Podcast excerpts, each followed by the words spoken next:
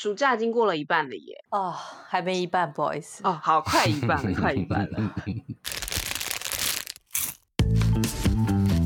欢迎来到无与伦比聊天室，我是范，我是伦爸。我是阿比。上次不是才说要带他们去台东，我应该是刚从台东回来。对啊，刚从台东回来，玩了好几天。嗯，我们礼拜天去的，然后礼拜三才回来。哦，嗯，完全避开了上班的人潮。对，票还蛮好买的。嗯哼，怎么样？你们是主要要去大热气球的吗？没有没有，行程大热气球要一百一十公分以上，所以我们家的小孩两个都没有一百一十公分，所以他们两个都没办法搭热哦气球。嗯哼，所以你们原本的安排是，嗯，我们没有什么安排，我们第一天就是一整天都在民宿玩。民宿里面有什么好玩？你们是订那种亲子友善的民宿，对不对？呃，它就是在一大片草地里面，就是那个民宿它的腹地还蛮大的，嗯，然后它有很大片的草地。哦，那小朋友应该跑得很开心啊。嗯，他们有沙坑，然后有很小的溜哦滑梯跟荡秋千。呃，它也有放那种很大的那种球在草地上，嗯。然后你就可以去玩，对，可以滚。我们是自己有带足球，然后他们有有踢一下足球，这样你们几个嗯小朋友去啊？六个。就是三大六小。对，哇哦，大的比较大了，大的应该呃小学三年级了吧，嗯哼，升升小三吧，嗯。嗯，不过他是那种比较有耐心的、温柔的哥哥，会愿意陪小朋友玩的。哦对嗯他是那就是小帮手。对对，他是小帮手类型的哥哥。嗯，比较大的两个都是这种类型的哥哥，所以所以跟他们出去也还蛮放心的。对，而且你们这样比较轻省，对他们愿意陪小的玩的，所以这四天三夜应该过得蛮开心的。但是发生了一个小意外，怎么了？就是我们第二天的时候，呃，应该说我们第一天去民宿，然后晚上半夜的时候，我女儿就发烧了。哈，哦，就是我感觉到他很很烫，而且不仅是我嗯。感觉到他很烫，他半夜三点的时候，他还爬起来说说妈妈我头好痛，嗯然后我就安抚他说你先睡觉，早上我再带你去看医生。嗯嗯嗯，对，然后后来他就继续睡，继续睡之后大概五点，他又再起来，他就说妈妈我嗯头好痛，我手跟脚都嗯很痛。哇，所以就而且虽然说我身上没有体温计，但是我有一种感觉，一摸就知道了。妈妈的嗯。感觉，就是我知道嗯。那个温度不仅仅是三十八度而已，对。我觉得那已经有，就是我觉得是很高温的，嗯，嗯哼，对，所以我觉得他是需要去看医生的，嗯。或者说他一定是需要吃退烧药，嗯嗯嗯嗯，而且他也受不了了，因为他就是很痛，对，但嗯。是因为弟弟还在睡觉，然后反正就有点麻烦，对，好，反正后来我就是还是叫我女儿睡，就让她撑到六点。六点之后，我就打电话给我一个朋友，因为我知道他嗯比较早起床，他是嗯稍微早一点，但是六点可能还是有点早。但反正我还是有打给他，嗯然后他后来我打了几次之后，他就接了电话了。然后呢，我就跟他讲说我女儿发烧，然后我就先把弟弟带去他们房间，嗯然后他就帮我叫了计程车，我就先带我女儿去去马街挂急诊。然后急诊医生怎么说？然后去急诊之后，医生就呃呃，第一档是啊，我忘讲，应该是先量体温啦，体温是三十九点五，三十九点五，哦那所以是蛮高的。对，嗯，然后就医生就问他，呃，你们上厕所会不会痛嘛？他说不会。嗯，然后医生又听到我说，也不是泌尿道感嗯，染。他，然后他又听到他说他是手脚也会痛嘛，就是手脚会酸痛，嗯所以就是第一个就会嗯朝流感这个角度去、去想，应该对会是流感。医生也有看他的喉咙，然后就说他喉咙很红肿，嗯所以呢，就是看起来就是感冒的症状。嗯嗯嗯，那医生就说那就去做流感快筛，然后我就对。问说，我就问第一个他有可能有会不会是 COVID 嘛，然后或者是有没有可能是肠病毒？那医嗯。生就说，如果是 COVID 的话，他也他说他们不会测，因为就算测了是阳性，嗯他们也没有任何特效药开给你，嗯他一样是开退烧药给你，所以他就是。说他们觉得也没有什么好验的。嗯哼，这是可能医院他们也不会帮你验，就比如说医院他们不会帮你对验这样子。嗯然后另外一个就是肠病毒的话，他说肠病毒你要等到两三天之后，看有没有症状跑出嗯来，你才能够判断它是嗯肠病毒。所以你在这个时刻，你也没有办法知道它是不是肠病毒。嗯所以医生说他们唯一能做的就是流感快筛流感、流感快筛。他说嗯其实通常第一天也验不出来，嗯 但是还是验。嗯他说可能要隔 两天之后，病毒浓度比较高，他才验得出来。但哦是反正他们现在就还是验，验了之后，如果真的是验出来是阳性的话，他们有克流感的药可以开给你吃。嗯嗯嗯嗯嗯，对，所以基本上我们就是没有做其他的处理，我们就去验了流感，然后它也很快，大概十五十五分钟二十分钟，它就验出来结果，了然后就就不是不是就阴性，所以就嗯。什么都不是，所以就开了退烧。四罐的退烧药给我。四罐哦，哇塞，对，据说是据说是马街急诊的专用做法，就是开两种退烧药，嗯一个是三十九度以上吃的，一个是三十八度以上嗯吃的。如果你先吃嗯三十九度的药，如果你吃了嗯一个小时之后还是没有退烧，那你就再吃嗯另外一种退烧药。啊哈，哦真的哦，哦，就是他就直接开两种退烧药给你，然后让你交替的嗯哼吃，嗯哼，但你不能连吃同一种，嗯你不能隔两个小时后没退烧，然后继续吃同一个，不行。哦，因为小儿嗯科都不会开成两，不会开两种，小儿科只会开一种。应该急诊才会这样吧？那所以你就带着那四罐退烧药回民没错宿。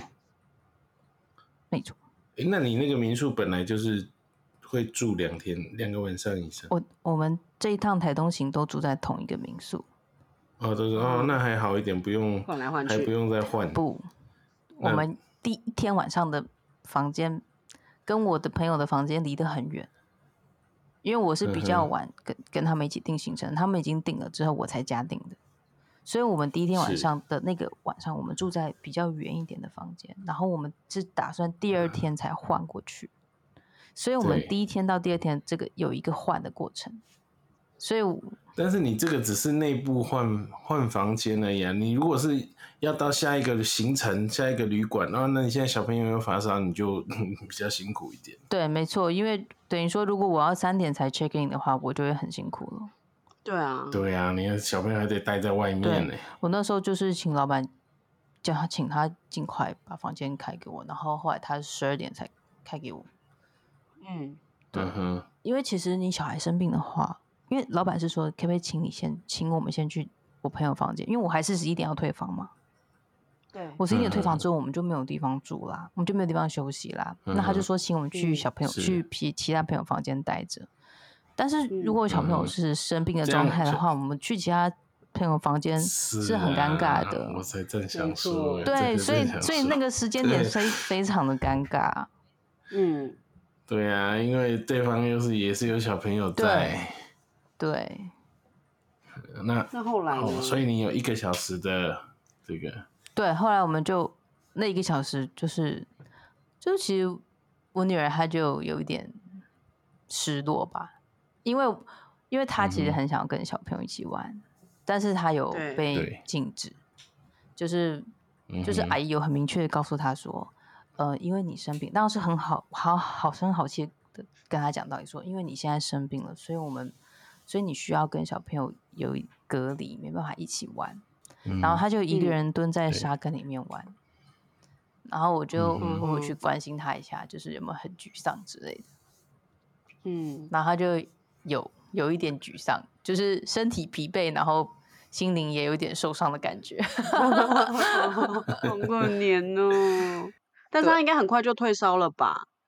对，后来有吃药马上就退烧了，吃药对、嗯大概半个小时就退烧了，嗯哼退烧完活活力就 OK 了就比较正常，至少他午餐有吃了一碗，嗯哼对那那个手脚疼痛感也消失了。对，但当然他还是比较累一点，累累但是有有嗯算是，我觉得他只要能吃，然后还愿意讲话，我觉得还 OK。其实你还算好运的，因为我记得那个是呃小时候就是我我我家小朋友小时候、嗯嗯去，其实也是发烧不退哈、那就是可能诊所他就会叫你去大医院看嘛。那哦，大医院通常就会就就会，对，因为他验这个验那个，他就叫你住院了。我记得哇，两个小朋友都都都因为只是就其实本来只是带去诊所看这个发烧，那可能看了一次没退烧，诊所就叫你去转诊，转诊完那医生就说要住院，我当场啊这要住院。哦，哇，我还记得有一次还住了四个晚上哦，那个对大人是 蛮辛苦的。小朋友住院，你等于大人也要跟着住在里面陪，对啊，而且你们还是有上班的状态耶，突然要请个四天假，啊怎么可能？轮流 轮流，对对啊，那也是很辛苦啊。嗯，所以你好险，这次去外面玩没有，那医生没有叫你住院。对啊，住院就麻烦。可是因为你他会叫你住院，所以你烧了好几天吧？你可能烧了三天，他才让你住院吧？不会说你烧了第一天就让你住院。而且还要看小朋友嗯年纪啦。如果是我记得是是是不是六个月啊，还是一岁以下？如果你只要是发烧挂急诊的话，通常都是要收住院的。嗯我有点忘记是六个月，这我忘记了耶十二个月，嗯，就是看年纪。如果比较大小孩，好像没有不用第一次就住院。住院只是为了留观对嘛对对，因为那时候小朋友很脆弱，嘛，才六个月啊，嗯所以就是，嗯但是都就是很辛苦啦。小朋友发烧，特别是还不会讲话的时候，真的很麻烦。嗯对。对。对，如果是婴儿时期的话，那处理的状况又跟现在完全不一样。对啊，我儿子有一次也是，就是他发烧了三天，然后就是一直没有退烧，嗯。然后后来三天之后，就那个小儿科的诊所，嗯他就叫我转院去大医院做嗯检查。然后我去大医院检查之后，医生就说要抽血，就是嗯。检查他有没有脱水吧。嗯哼，然后还还是要做什么一些检查，因为就是他一直都没什么食欲，没吃什么东嗯。西，然后又、嗯。又发烧了三天，嗯。然后呃不止三天，四天。然后医生、嗯。医医生就说，你们今天回去，他说他建议住院，但如果我们不要住的话，你们还是可以离开。但嗯是如果你们回去之后还是发烧的话，就嗯。一定要回来住嗯院。嗯嗯。结果因为我们那时候去挂急啊，因为我们那天是礼拜一去的，嗯。早上送底送底去看医生的。然后我们如果要礼拜一早上立刻住院的话，我女儿不知道怎么办，嗯，所以我后来就还是先回家。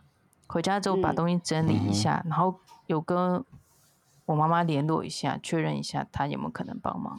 结果半夜的时候，弟弟又发烧就非去不嗯可。然后半夜弟弟发烧之后，我们就立刻带他去挂对急诊，然后就直接办住嗯院了。那你就陪着住在里面。对，我就陪他住了两两天还三天，嗯忘记了。爸爸有去剃剃手吗？轮轮剃一下，住吗？就是偶尔就是送换一下，餐让你能够啊回家洗澡啊，或者什么。对呃，我啊，们那个时候还没有完全解封，所以是不能探病的，哦哇，那你在真的所以就是被关在 里面，没错，没有办法出来。但是他可以送哇东西进来，所以他每嗯天晚上有嗯送一些东西过来，因为嗯，弟弟他不愿意。呃，倒不是，哦，因为尿布我们第一天就有带一整包进去了，所以就还好。嗯。主要是嗯弟弟他不愿意嗯。吃东西，那医院的哦。餐他根本不爱啊，他根本不爱吃医院道的的。餐，然后所以后来就是我妈有煮了一些我弟弟爱吃的东西，什么毛豆哦啦、玉米跟嗯。番茄那些东西，嗯 我妈就自己煮了，然后就就自己送来，然后嗯我老公也有就是买一些什么他喜弟弟喜欢的东西，或者是我喜欢的东西来，就是安抚嗯我们的 心灵，用 食物来安抚我们，这样子。嗯，你所以所以那时候病房有其他病人吗？还是你们是住单人房？我们一开始进去的时候，我们就说我们要住单人房，但是他们第一天去的时候是没有单人房可以住，我们是住双人哦房，所以病房也还有其他病人在，对不对？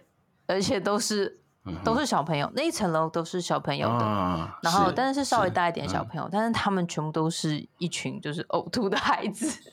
哦 我们半夜进去的时候，我们挂急诊进去，然后连续三间急诊都是在吐的小朋友，哦诺罗是不是？他们小朋友感冒成上吐下对泻，啊，反正就是这样，我觉得很蛮蛮可一怕混乱，对啊，对 那你后来第二天就顺利转到对，转到单人房转到房，单人房对，嗯，单人房舒服多舒了，服多了就是不然你你有时候你正在休息，看到隔壁床的就嗯在哭，哭闹，你可能对，但是我们家年纪比较小，所以其实是我们闹人家比较多。你们吵对，我们吵人家比较多。然后他哭的时候，我还把他带出病房，然后那个里面的房间妈妈还特别跑过来说：“没关系，你让他进来。”因为那是哦那是十二点、十二点一点的时候的事情。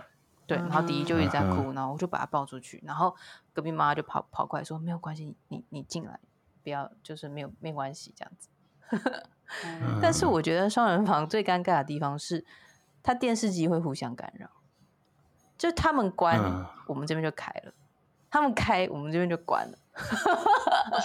什么是刚好？不是，是就是因为它一个遥控器，它就是会感应哦到，哦哦哦，它可以感应到别人的电好好，笑哦，所以我们有时候换台，他们隔壁就换台了。那尴尬就是我们在睡觉的时候，他们想要看电视，结果就开了我们这边电视机，就超尴尬。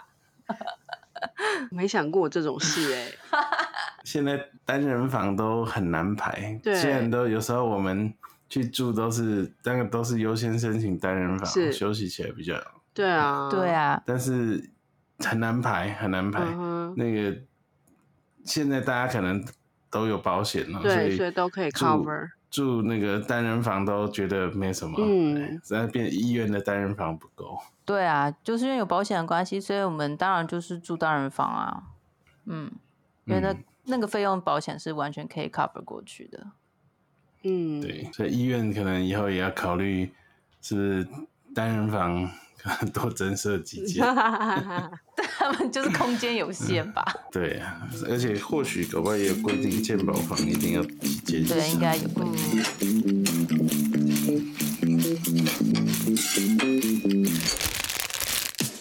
所以你们的小孩都有买保险吗？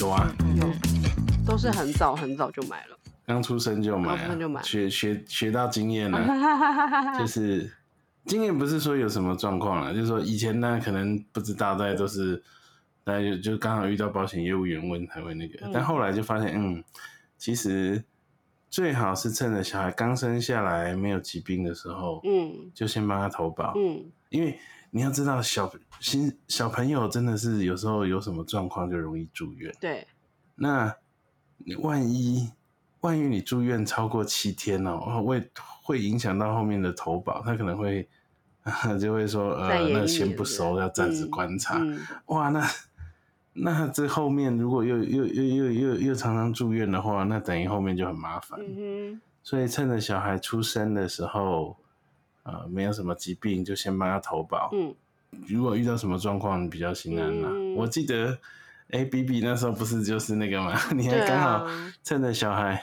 我是真 的小孩刚好是年年底出生嘛，对不对？而且我是然后刚好那时候又一个什么险要停卖了，失失能嘛，残服险，对对对有一家残服险那时候是最后最后一天，十二月三十一号停，十二月三十一。号，对，但是因为我是已经先看好了，所以我可以那个流程跑得很快，因为我们已经都讨论好了，名字也想好了，户口隔天就立刻去报，只要有身份证字号，你就可以投保，就可以投保啦。对，但一般人可能不会在像我这么对对隔一天就投保。光想名字就想了一个月以上。对，但是好像新生儿投保还是有一个黄金投保期，是不是？出生，就是你刚出生的时候就先投保、啊，嗯。而且有一个美感，就是网络上有教，他就是说，有时候因为新生儿，然后除了一般基本的检查之外，嗯。医院有时候会问你，要不要就是？说问你说有没有要嗯做其他比较精密的检查。啊、那其实那个精密的检查，你可以先缓个几天，你先投保，嗯。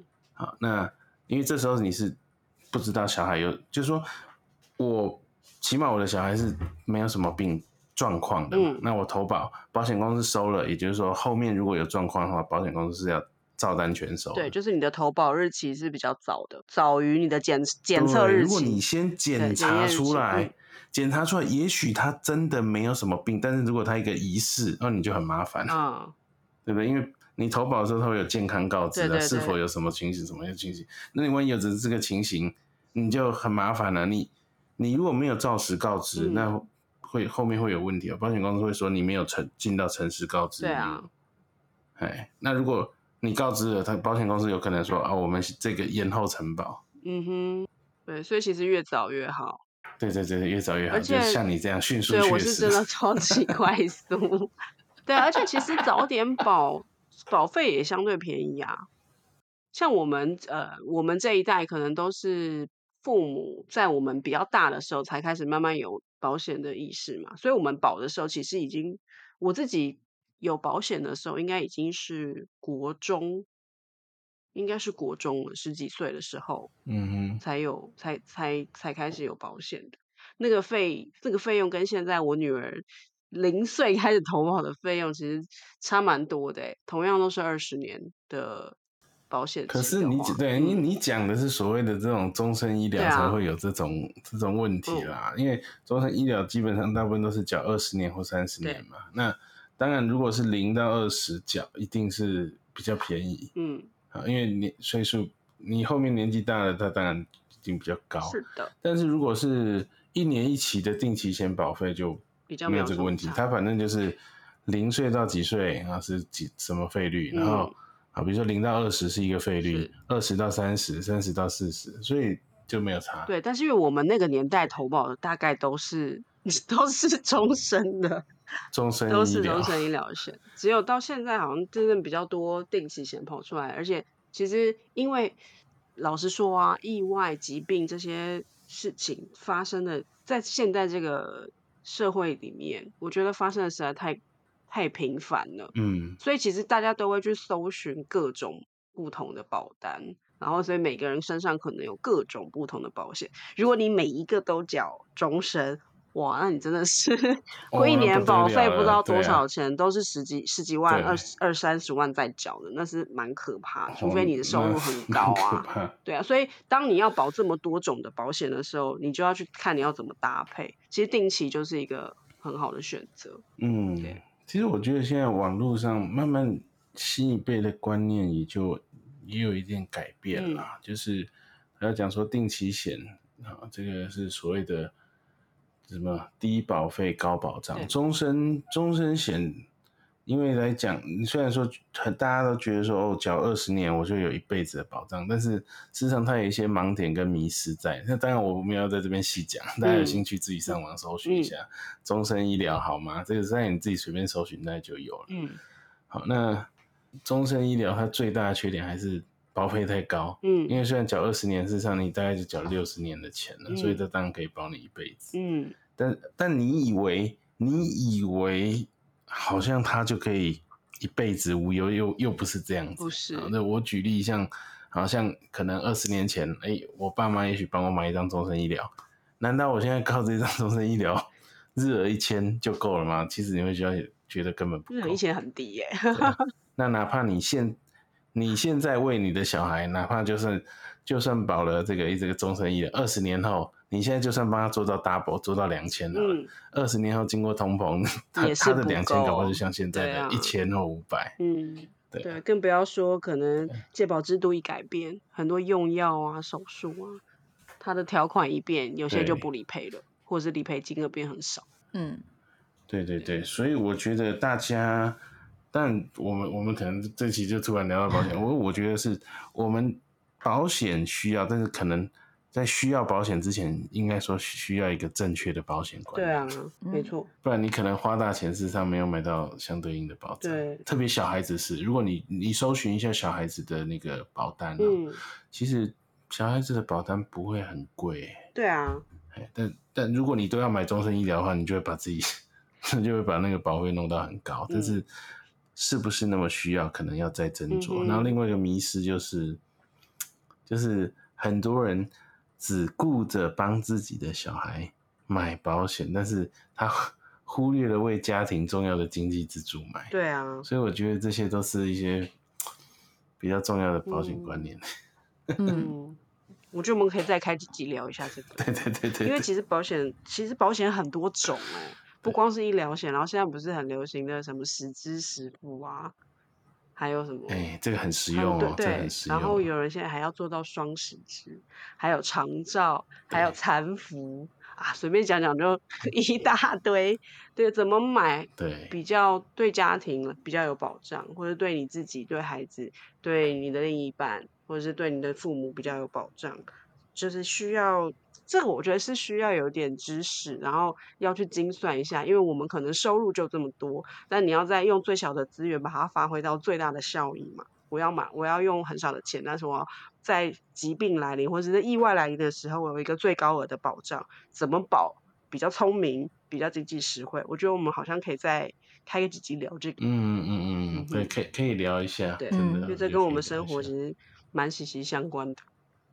嗯，对，我觉得很多人有的他就是觉得哦，这么多，你光念了那一长串，我听了一个头两个大，啊算了，还是不要懂好了。不行就不行寿险业务员，懂反正跟他说，呃，就说你你你帮我搞就好了，然后我一我一年预算大概多少，你帮我、嗯 帮我弄弄就好了。然后常常都是说啊，然后等到生病的时候，哎，打电话，哎，我我我有保什么？对啊，我觉得很多人是这样子、是啊欸，，而且光是终身嗯跟定期这两个概念，我觉得很多人就其实不太知道他们在讲的是什么意嗯，思。对啊，对。嗯，嗯，也许下一期可以再来聊一聊，可是我们可能 不能 聊得太学术，我们盼望尽量生活化，对。深入浅出，对，要讲大家都听得懂才行，起码我们自己也要听得懂。对，你们就讲的我听得懂就可以了。OK，那有什么问题呢？我们有轮霸，我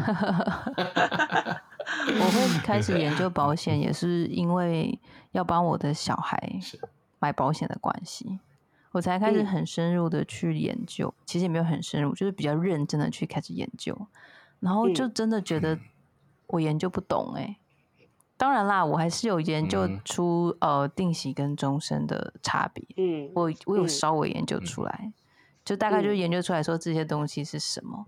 可是你要嗯。我研究出来到说，哦，我知道我该买哪一张保单，我该怎么去配，怎么去分，嗯。我觉得，我觉得这个还是有很大的落差。嗯，还嗯，不需要到那么专业吧？我觉得那边就交给交给所谓的寿险业务员，请他根据你想要保的保障，请他给你一个保险规划，就是建建议书，嗯对啊，然后你再去参考一对下。嗯，所以我在去找保险业务险之前，我应该要先具备什么样子的保险观念？